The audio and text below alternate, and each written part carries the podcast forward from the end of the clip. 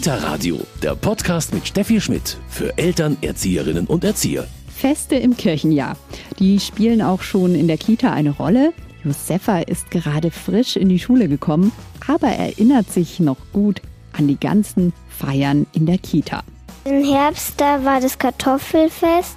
Da war ich ein Igel und mein Freund war ein König. Und dann haben wir St. Martin gefeiert und haben Gänse gekriegt. Also so Gänse, die man essen kann. Und dann kommt auch immer der Nikolaus. Und im Herbst und im Winter haben wir mehr Feste gefeiert. Die Feste im Kirchenjahr feiern, trotz Personalnot und vieler anderer Herausforderungen im Kita-Alltag. Darüber sprechen wir heute im Kita-Radio. Mein Name ist Steffi Schmidt. Schön, dass Sie dabei sind.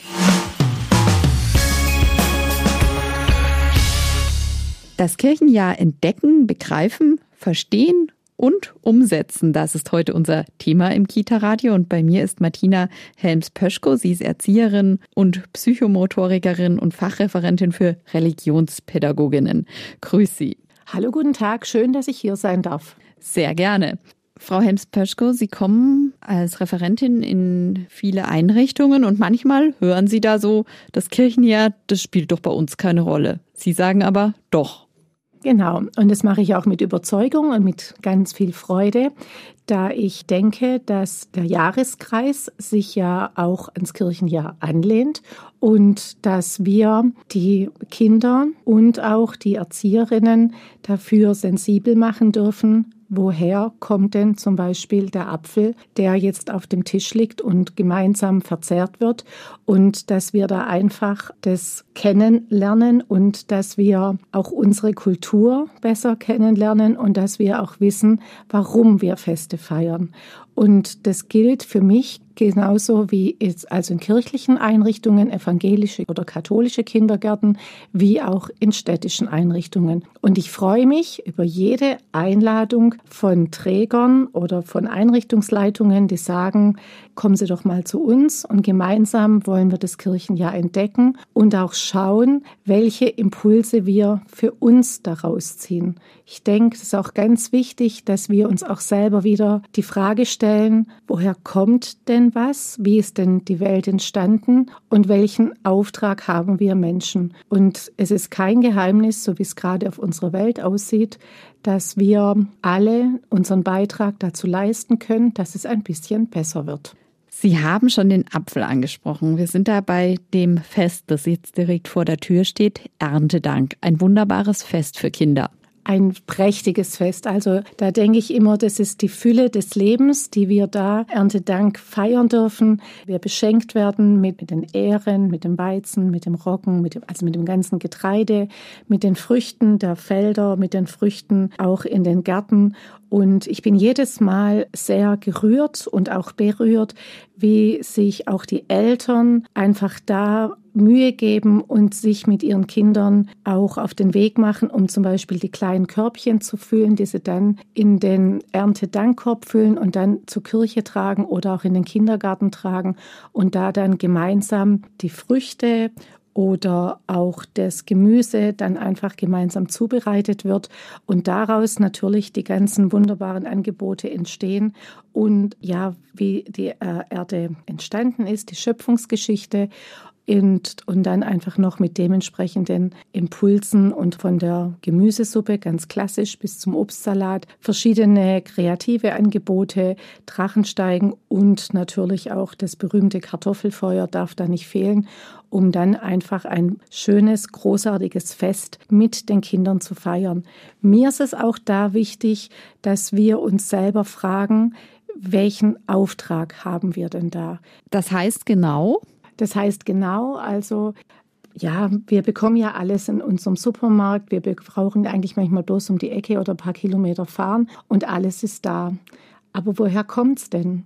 Und wie kann ich denn ein Stück weit dazu beitragen, dass ich äh, tatsächlich regional saisonal einkaufe und dann auch so koche und meine Ernährung ein Stück weit danach ausrichte, ohne dass jetzt ich ganzjährig eine Erdbeere verzehren muss sondern dass man einfach schaut, wann gibt es was bei uns in der Region und was kann ich daraus mit den Kindern zubereiten. Und das heißt für mich auch so eine bewusste Haltung einzunehmen für das, was vor unserer Haustür wächst und was da gedeiht und wo ich mich ganz gut bedienen kann.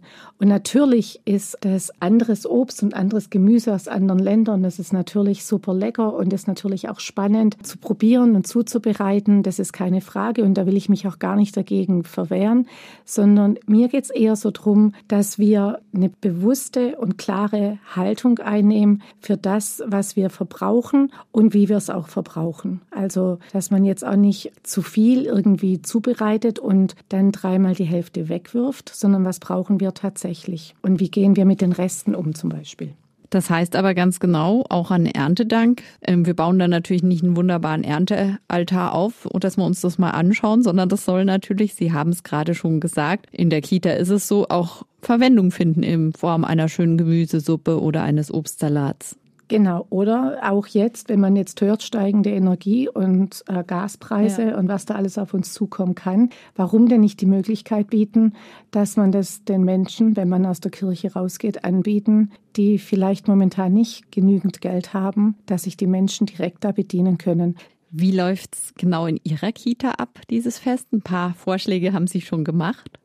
Da ist es so, dass die Eltern mit ihren Kindern Obst oder Gemüse dann in den Kindergarten bringen, dass dann da ein großer Erntetisch aufgebaut wird und dass dann die Schöpfungsgeschichte erzählt wird in Kleingruppen, damit es einfach nicht so ein Gießkannenverfahren ist und dass dann die Dreijährigen auch eine andere Art Angebot bekommen, wie jetzt zum Beispiel die Sechsjährigen, auch anhand ganz oft von der Frederik-Geschichte, die sich ja da wunderbar anbietet und dass man auch da so den Aspekt hat, gemeinsam schaffen wir mehr und gemeinsam macht auch alles viel mehr Freude. Dass man dann aus den Zutaten, die dann da sind, dass man dann über die ganze Woche hinweg einfach etwas zubereitet für die Kinder. Dann sind es diese Snacks, die einfach so zwischendrin sind, dass man auch mal ein Kohlrabi auch mal so probieren kann, was für viele Kinder ein neues Geschmackserlebnis ist und es ist sehr, sehr schön zu sehen. Wir haben jetzt schon ein bisschen gesprochen über Erntedank. Ich glaube, daran sieht man das ganz gut, auch ein Fest, das wirklich dann auch für alle Kinder interessant ist. Dazu muss ich nicht katholisch oder evangelisch sein. Auf keinen Fall. Das äh, betrifft alle Kinder und ich denke auch, dass es ja weltweit auch gefeiert wird und dass da auch Gott gelobt und gepriesen wird für das, was er uns schenkt und was er uns jedes Jahr schenkt. Und danach geht's ja auch in die anderen schönen Feste. Also dann klopft so langsam St. Martin ein, wo ich da einfach so aufmerksam machen möchte, dass wir, bevor wir ein neues Fest beginnen, dass wir das alte Fest verabschieden. Also bevor dann äh, die Laternen Einzug halten oder auch die dementsprechende Dekoration in den Häusern Einzug hält, finde ich es immer ganz schön, wenn dann die Erntedank-Dekoration oder Jahreszeitentische dass die dann auch tatsächlich verabschiedet werden und abgeräumt werden, dass man da einfach auch Rituale findet. Über was habe ich mich besonders gefreut? Was hat mir besonders gut getan?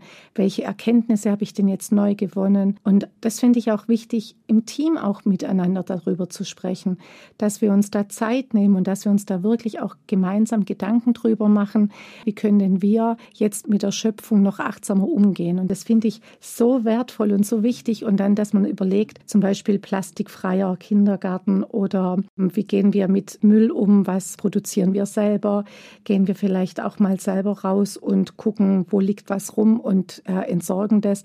Einfach dieser bewusste Umgang. Und dann wenn ich jetzt dann also mir auch so ein Jahresprojekt vielleicht überlegt habe, bedarf es einfach ganz vieler Teamsitzungen in großen oder in kleinen Runden, dass es nicht einfach verpufft, sondern dass man da weitermacht.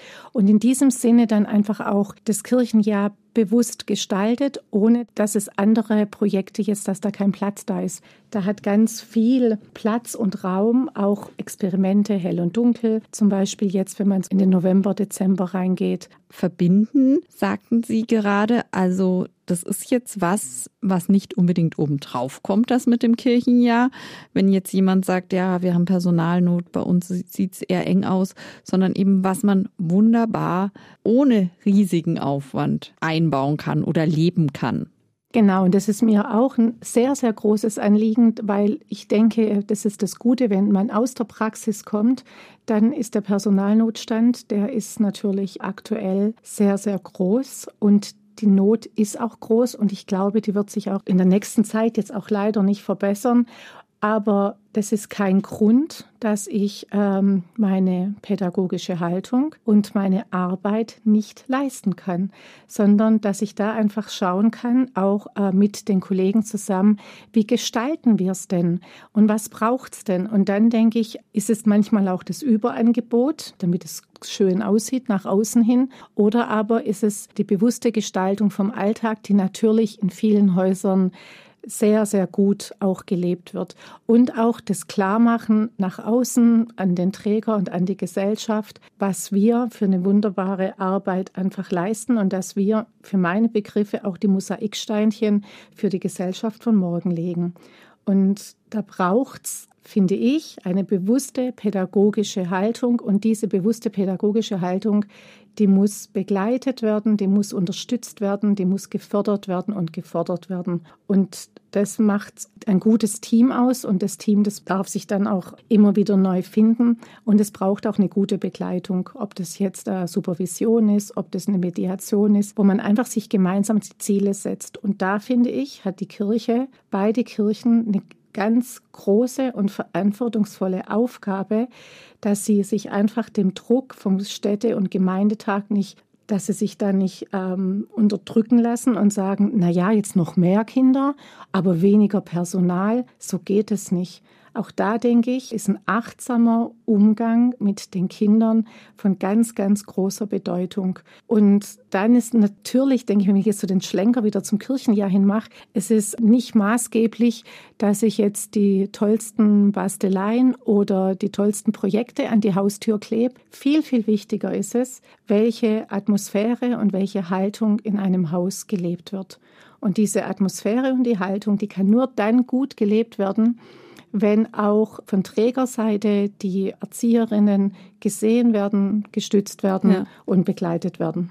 Frau Helms-Pöschko, vielen ist das Wissen oder ja, vielleicht der Hintergrund auch des Kirchenjahres.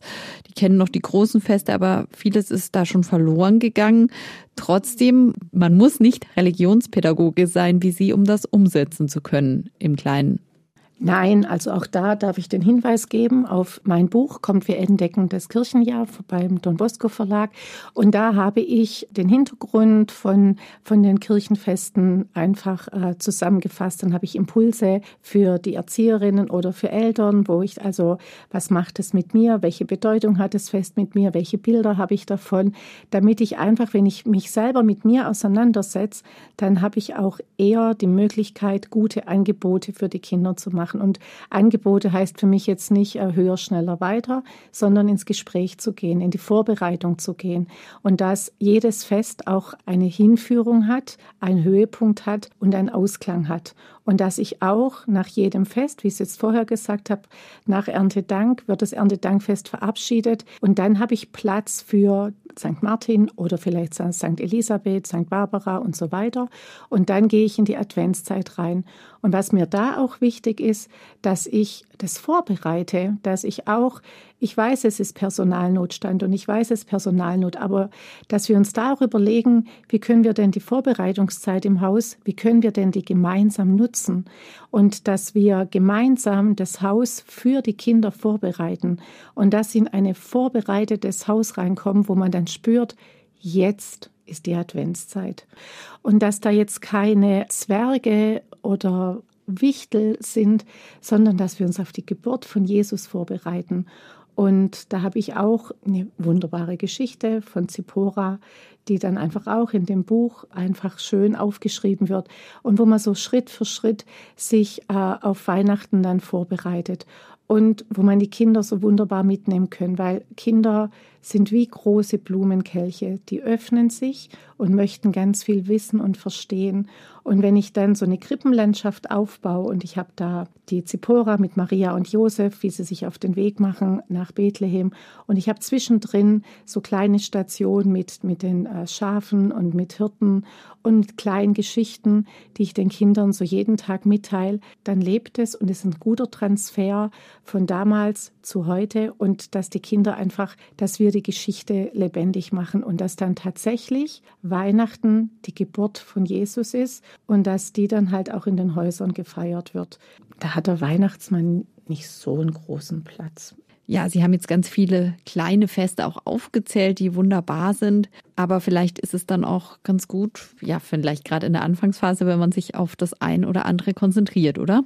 Genau, da sagen Sie was ganz Richtiges. Also ich denke, man, sonst wird man atemlos und dann stolpert man, weil man alles möchte. Und das durfte ich auch lernen im, im Laufe meiner Jahre, dass es besser ist, dass man sich auf drei, vier große Sachen im ganzen Jahr konzentriert, weil wir haben ja noch die Eingewöhnungen von den Kindern. Wir haben, dass dann ja. ähm, die Gruppe sich erstmal finden darf am Anfang des Jahres. Und das braucht viel Zeit, das braucht viel Aufmerksamkeit, viele Elterngespräche. Und das ist auch das A und O einer guten pädagogischen Arbeit, dass ich die Eltern kennenlerne, dass wir uns gut verständigen können, dass die Eltern auch verstehen, ah, hier wird so und so gearbeitet und dass man da einfach eine Transparenz hat und ein gutes Miteinander hat. Nicht zu vergessen die äh, vielen Teamsitzungen, Elternabende und so weiter. Es ist ganz viel und da ist es gut, wenn man sich weniger Akzente setzt und die dann einfach äh, richtig gut umsetzt und für die Kinder dann auch wieder belebbar macht. Also ich denke, wenn die Kinder dann äh, das erste Jahr die Advents- und Weihnachtsgeschichte mitgehört haben, dann freuen sie sich in den nächsten zwei, drei Jahren drauf. Also ich muss auch nicht jedes Jahr was neu erfinden, sondern ich finde es gerade wichtig, dass wir das auch sehr ähnlich gestalten und dann die Kinder dann auch fragen, was ist euch dieses Jahr wichtig und ähm, wie möchtet ihr jetzt zum Beispiel das Weihnachtsfest in der Kita feiern? Denn das ist ganz entscheidend ja auch beim Jahreskreis. Das gibt ja den Kindern oder uns allen, den Menschen, Struktur. Es gibt uns Strukturen und es hilft uns auch, ja, mit unserem Leben gut klarzukommen, weil wir auch wissen, was auf uns zukommt und worauf wir uns freuen können. Und ich denke, das ist so Feste unterbrechen ja auch den Alltag und geben dem Alltag was Besonderes, einen besonderen Glanz und eine besondere Freude. Feste werden vorbereitet, wie ich schon gesagt, werden gefeiert und dann auch wieder verabschiedet. Wir feiern ja auch nicht jeden Tag Geburtstag, auch wenn es ganz viel Freude macht.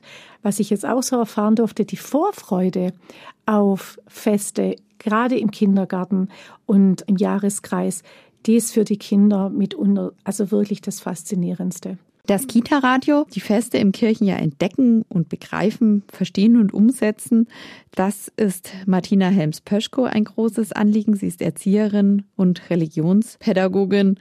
Frau Helms-Pöschko, Sie merken dann schon, dass da aber auch Ihre Kolleginnen und ja auch die Eltern, Sie sagten vorhin, Elternarbeit ist ganz wichtig, auch einiges mitnehmen können. Oh ja, und das Schönste ist für mich, wenn dann, also wenn in den Gesprächen mit Eltern und mit auch mit den Kolleginnen, wenn sie dann einfach auch so erfüllt sind. Und wenn wir was gemeinsam auf die Beine gestellt haben und uns gemeinsam dann drüber freuen können und durch gute Elternarbeit einfach auch merken, weil die Eltern vertrauen uns ihr allerliebstes an und sie möchten, dass die Kinder eine gute Zeit haben, dass Kinder eine Heimat haben, dass Kinder geborgen sind und dass sie sich gut entwickeln und entfalten können. Und wenn wir da einfach mit einer guten pädagogischen und offenen Haltung dieser Arbeit begegnen, dann ist es und bleibt es die allerschönste Arbeit auf der ganzen Welt. Ein wunderbares Schlusswort. Wenn Sie noch ein paar Anregungen suchen, wir geben Ihnen jetzt im Medientipp die wichtigsten Infos zu Martina Helms-Pöschkos Buch. Kita Radio Medientipp.